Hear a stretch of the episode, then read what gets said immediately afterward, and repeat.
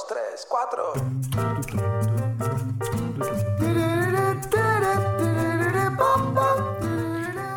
Si sos de aquellas personas que no reciben un salario fijo todos los meses y que dependés de tu trabajo, ya seas emprendedor, empresario, freelancer o lo que sea, seguro que pensás que gestionar tus finanzas personales para vos es mucho más difícil, porque yo no puedo predecir cuánto voy a ganar, entonces ¿cómo hago para organizarme?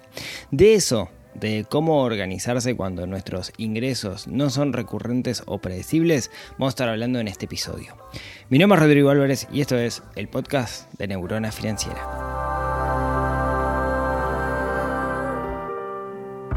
Muy buenos días, tardes, noches para todos. Bienvenidos a un nuevo episodio del podcast de Neurona Financiera, donde cada semana tomamos un tema relacionado con el dinero y los destripamos para ver cómo aprovechar eso en nuestro beneficio, cómo usar el dinero como herramienta para vivir una mejor vida. Desde hace seis años que venimos haciendo este podcast, desde hace 11 años que estoy metido en este mundo y hoy vamos a estar charlando de uno de los temas que quizás es más recurrente cuando me toca trabajar con personas, que es, bueno, está bien, pero yo, no recibo un sueldo, yo todos los meses cobro distinto, muchas veces no tengo ni idea cuánto voy a cobrar, ¿cómo hago para organizarme? Es imposible, no, no es imposible y de eso vamos a estar hablando en este episodio. Pero antes, antes un aviso parroquial, eh, el próximo 13 de marzo, miércoles 13 de marzo a las 19 horas, horas de Uruguay, voy a estar haciendo algo que hago poco, que es hacer una, clase abierta para estar charlando de algún tema mucho más extenso de lo que podemos hacer en el podcast de, eh, relacionado con, con nuestras finanzas. Va a ser por Zoom, vamos a estar viendo cómo construir un mapa de nuestra realidad financiera para identificar cuáles son nuestros objetivos y caminar hacia esos objetivos. Ese es el puntapié inicial para la apertura del, PFP, independiente de eso, digamos. Quiero dejarles muchísimo valor y, estoy armando una capacitación desde cero, digamos, para, esta instancia. Si tienen que anotar, les voy a dejar el link por ahí abajo en las notas del programa o es eh, neuronafinanciera.com barra clase abierta. Ahí se anotan y, va a haber unas cuantas novedades, algunas cosas interesantes que, que, estuve desarrollando este año para poder compartir con ustedes. ¿sí? Dicho esto, vamos al, tema en cuestión. Eh, es normal a la hora de que me toque charlar con alguien sobre sus finanzas y ver cómo, cómo maneja su gestión, que aquellas personas que no pueden predecir cuáles van a ser sus ingresos o que no tienen un ingreso recurrente producto de un salario, sientan que para ellos es imposible poder organizar sus finanzas de una manera sana. Y la realidad es que no es así. La realidad es que se puede. De hecho, cuando abandonamos el, hada mágica del sueldo, ¿no? Esa hada mágica que todos los del 1 al 10 viene y con su varita mágica llena nuestra cuenta bancaria, a todos nos pasa eso. Porque siempre es muy difícil predecir el flujo de fondos que, vamos a tener, en particular aquellos que, somos freelancer o que trabajamos de forma independiente. Pero se puede. De hecho, yo les cuento, yo en, enero facturé cero. O sea, en, enero tuve cero ingresos. Yo estoy ahí. Yo dependo de mi trabajo, dependo de mis consultorías, dependo de los programas de formación. No siempre se venden. Y yo enero sé que es un mes súper chato, pues está todo el mundo pensando en vacaciones. Y facturé cero. ¿Me generó estrés facturar cero? No, para nada. ¿Por qué? Porque lo tengo previsto y porque tengo una buena organización. Ahora vamos a ver cuáles son los pasos para subirnos a esa organización y tener esa organización. Entonces, Creo que para tener finanzas sanas, no importa si recibimos eh, ingresos recurrentes o no recibimos ingresos recurrentes, de hecho el no tener ingresos recurrentes fijos como un salario muchas veces nos obliga a hacer cosas que inclusive hace que nuestras finanzas sean más sanas, porque como decía, el hada mágica del sueldo no va a aparecer y depende de nosotros mismos. Bien, entonces, ¿qué tenemos que hacer? Bueno, lo dividí en algunos pasos para, que quede más claro. Paso número uno, si nosotros no recibimos ingresos recurrentes, cuando hay ingresos recurrentes no tenemos un salario, ¿no? Cuando dependemos de nosotros mismos, cuando facturamos, cuando vendemos, ¿no? Cuando en realidad no sabemos cuánto vamos a cobrar. Bueno, el paso número uno y la base acá, y es fundamental, es el registro de gastos. ¿Por qué? Porque el registro de gastos a mí es lo que me dice exactamente cuánto estoy gastando y me permite controlar dónde estoy. Hacer el registro de gastos es importante para todo el mundo, hacer el registro de gastos para aquellos que no tienen un salario fijo es más importante aún. ¿sí? El registro de gastos siempre lo que me permite es dejar el mundo de los objetivos y de las sensaciones y pasar al mundo de lo objetivo, lo real, de la realidad, de lo que yo sé realmente cuánto estoy gastando, cuál es mi nivel de vida el día de hoy, controlar cuáles son mis gastos. No quiero entrar de nuevo en detalles sobre el registro de gastos porque he hablado mucho sobre el tema, pero me parece que es como la herramienta fundamental de control que todos deberíamos hacer y siempre intento convencer a todo el mundo de que haga este registro de gastos. ¿Cómo? Como quieran, yo utilizo una aplicación, se llama Z Cuentas, la pueden encontrar en las stores tanto de Google como, como de Apple o inclusive en la web eh, desde, el, desde el navegador buscando por z.uy, así z la letra.uy. Eh, pero puede ser cualquiera, eso no importa, lo importante es llevar el registro. Si yo construyo el hábito de, llevar el registro de gastos, lo que voy a saber es exactamente cuál es mi nivel de vida hoy. Y esto lo voy a enganchar con el punto número 2 y en un ratito volvemos al, registro de gastos. El punto número 2 es hacer un presupuesto. Yo soy freelancer, ¿no? yo trabajo de forma independiente. Tengo mi registro de gastos que me da información de cuál es mi costo de vida, cuál fue mi costo de vida en el periodo pasado. El presupuesto es proyectar mi costo de vida hacia el futuro. En otras palabras, es decir, cuánto me cuesta, me va a costar a mí vivir el próximo periodo, por ejemplo, el año. Si tengo un registro de gastos, y acá viene lo importante de tenerlo, hacer un presupuesto es una papa. Porque a menos que cambie muy drásticamente tu estilo de vida, los gastos tienen que ser más o menos iguales. La patente la vas a pagar igual, sube todo por inflación, pero eso lo puedes ajustar en el presupuesto, pero es raro que aparezcan cosas muy extrañas a menos que tu vida cambie. Si tuviste un hijo, digamos, es seguro que te va a cambiar. Entonces, cuando hacemos el presupuesto, lo que hacemos es proyectar hacia el futuro y decir, así quiero vivir el año próximo. ¿Cuánto me cuesta esto? ¿Cuánto me cuesta mi nivel de vida? ¿Cuánto me va a costar a mí vivir? Y eso es tan importante cuando nosotros somos independientes, porque no solamente nos está diciendo cuánto nos va a costar vivir, nos está diciendo cuánto tengo que ganar para poder llevar esa vida. Veamos, si yo soy un trabajador asalariado y recibo todos los meses un sueldo y yo hago un presupuesto y el presupuesto me queda por arriba de mis ingresos, bueno, o achico el presupuesto o me endeudo. Tengo que pedir plata prestada para llegar a tener ese nivel de vida. Si yo soy independiente hago un presupuesto fundamentado en mi registro de gastos y eso me dice que mi nivel de vida va a ser X, o sea, no sé, voy a gastar 3 mil dólares por mes para vivir, yo lo que tengo que saber es que mi piso de ganancia de mi negocio tiene que ser 3 mil dólares, si no, no me va a dar. Y eso es sumamente importante. ¿No tengo registro de gastos? Bueno, tengo que hacer el presupuesto y ahí voy a hacer un poco de futurología. Voy a inventar voy a tender a adivinar cuáles van a ser mis gastos futuros. ¿Van a estar bien? No lo sé. La verdad va a ser una aproximación. La mejor aproximación posible va a ser futurología, le vamos a ahorrar un montón de cosas, pero es mejor que no tener nada. Por eso el ejercicio del presupuesto es un ejercicio maravilloso. ¿sí?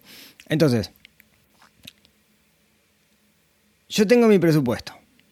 Mi presupuesto me marca el piso de cuánto tiene que ganar mi negocio. Ahora tengo que elegir algo, tengo que elegir cómo mi negocio me va a dar dinero a mí. Y ahí tengo dos grandes estrategias. La primera, vamos a decirlo de una forma así, este, super fashion, hago un retiro de rentabilidad. Básicamente es lo que hace todo el mundo. Tu negocio genera guita, te comes esa guita. Te la guardas y, y toda la plata que te genera el negocio va para vos. Sos tu negocio. Bien. Eso es una estrategia. Peligrosa, pero es una estrategia para mí no es la mejor. ¿Cuál es la mejor para mí? Bueno, para mí nuestro negocio debería definirnos un sueldo fijo. Y mi negocio me tiene que pagar a mí. Yo en enero cobré cero, pero mi negocio, mi empresa, Neurona Financiera, a mí me pagó un sueldo. El mismo sueldo que me pagó en diciembre y el mismo sueldo que me pagó en febrero. ¿Por qué? Porque yo tengo definido un salario.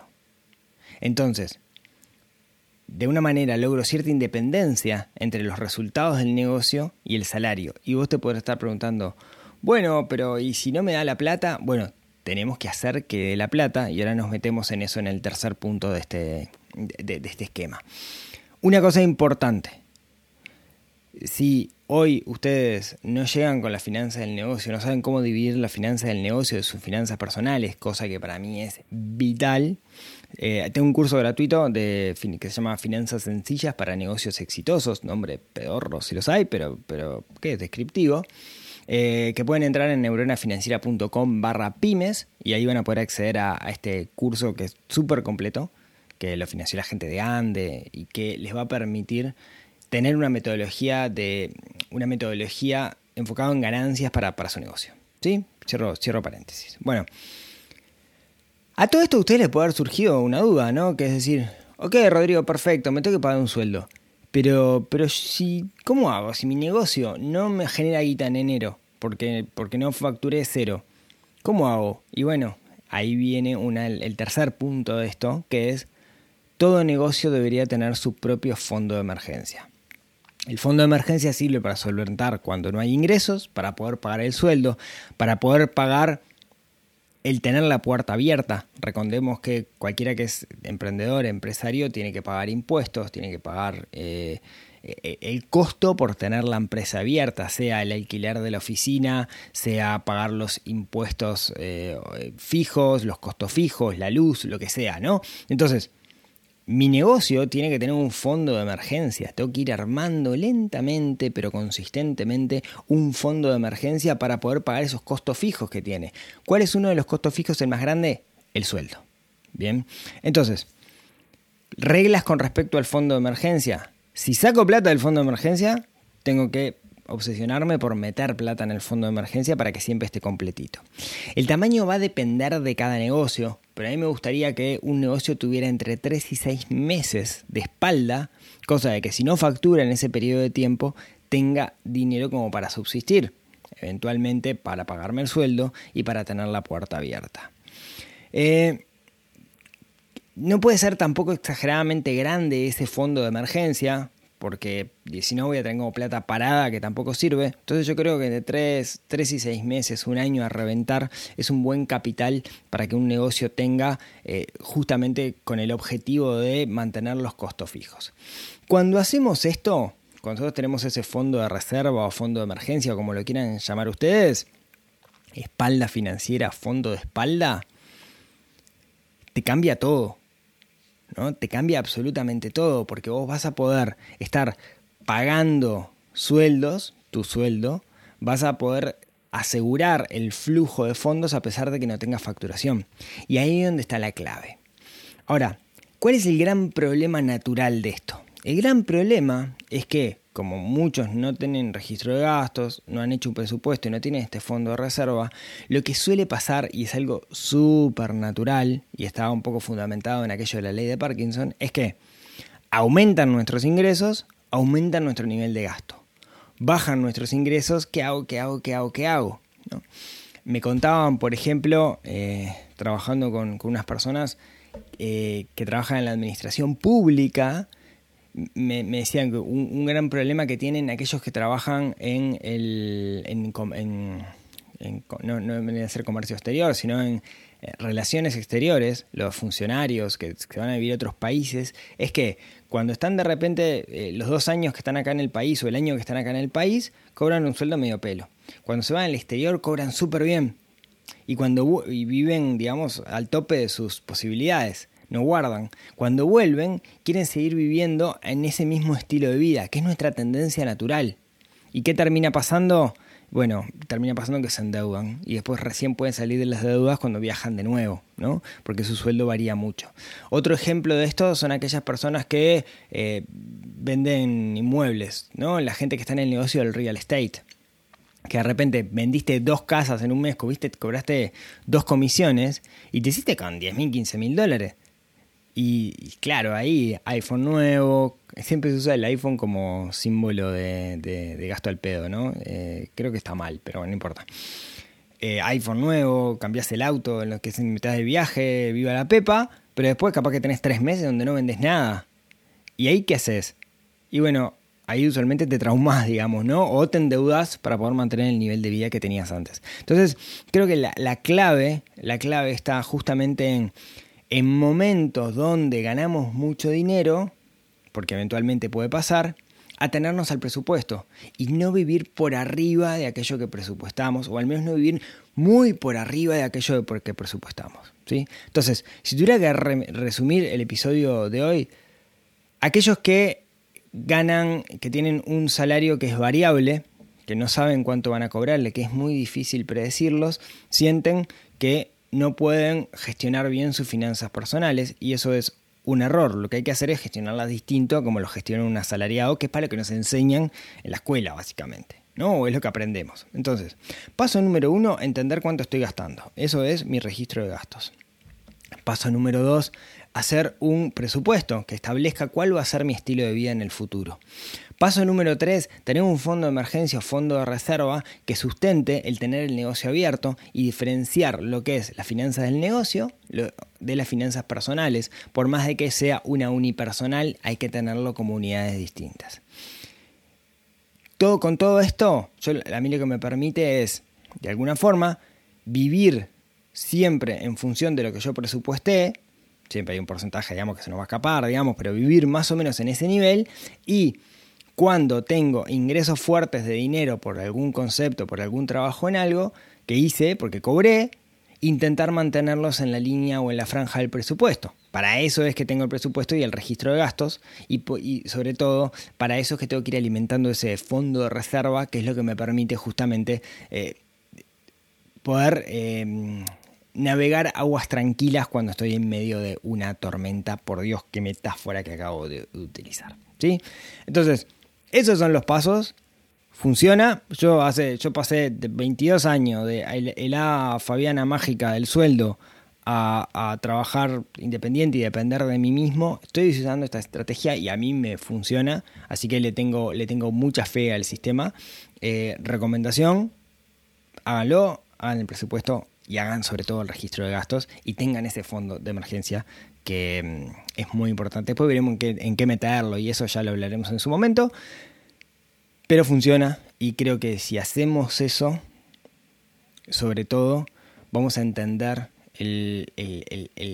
la cantidad de dinero que nuestro negocio debería generar para poder mantener nuestro presupuesto. ¿sí? No me quiero alargar más. Muchas gracias a todos por escucharme hasta acá. Espero les sirva esto que estuvimos charlando. Como siempre, si tienen ganas, nos vemos, nos hablamos, nos escuchamos la próxima semana en otro episodio de esto que se llama el podcast de Neurona Financiera, que nació para que el dinero no sea un factor de estrés y podamos vivir una mejor vida. Les mando un abrazo y hasta la próxima semana. Chau, chau.